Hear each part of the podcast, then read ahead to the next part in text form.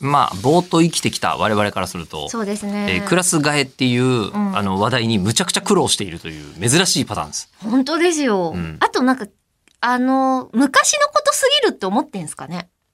んその当時のことが。どういう意味ですでもう忘れてる。あ、まあ、それ は、あの、若干ある。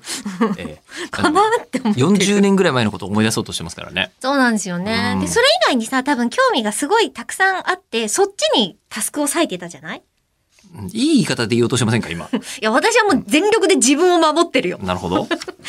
よし、じゃあもうちょっと、はい。あのーみんなのエピ深くソードを紹介する刺さってるやついこうお。えーラジオネームなつみんさんからいただきました。ありがとうございます。吉田さん、中村さん、こんにちはこ。んにちは。えークラス替え、または部署移動とは若干違いますが、いいぞ、いいぞ、いいぞ、いいぞ。うん大学院進学と同時に、はい。研究室を移動した時の思い出です。うん。えいいぞ、いいぞ、よくわかんないけど。うん移動先の研究室でのテーマが、卒業される先輩のものだったため、えー卒業研究発表後の3週間ほどで大急ぎで引き継ぎ作業を行いました。はい同時進行で卒論の執筆と実験室の整理などもあったので、2つのラボを行き来してましたね。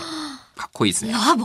まあ、つまりはこう、えっと、だから大学院進学うんもするから研究室が移動するしうんうんう、んで、もともといた研究室で、ちゃんと論文も書いてるし、卒論も書いてるしってことですね。大変だこの状況。うんえーで、それでも卒業旅行として、弾丸でマレーシアへ2泊3日の一人旅したのはいい思い出です。すごいね、よく言ったね。そしてマレーシア、私この間行ってきて、行ってきたそうばでっかすりよですからねね、塗。り継ぎの。 えーその時に道に迷った自分を現地のバスドライバーさんが助けてくれた上に観光案内してくれたのはまた別のお話です。別のお話。それが気になる。えーあの時はいろいろ目まぐるしく、なんであんなに体力があったのかしらと、当時の自分が少し羨ましいです。ああ。えーそして、こうやって振り返ると死ぬほど周りのお世話になりまくってて、情けないやら恥ずかしい気持ちになってきました。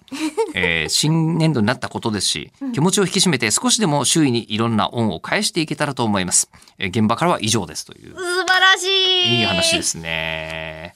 めちゃくちゃ忙しいのになぜあれがっていう時はありますね、確かに。忙しい方ができるっていうのってありませんある。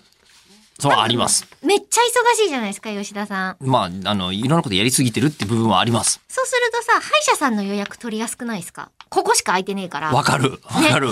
歯医者さんと、あの、こう、あの、髪のね、あそうの美容美容室室とかのも、ここでってなるここしかないからって言って、うん逆に選択肢が、えっと、4日全部丸ごと空いてんすけど、みたいな時って、そうどこにすればいいのか、夜べがないからね。そう一週間どこでも行けるみたいになった瞬間ダメなんで、そう、その瞬間に、なんでこんなにか暇なのに髪も切りに行かないんだろう、みたいそにうそうそうそうなったりするね。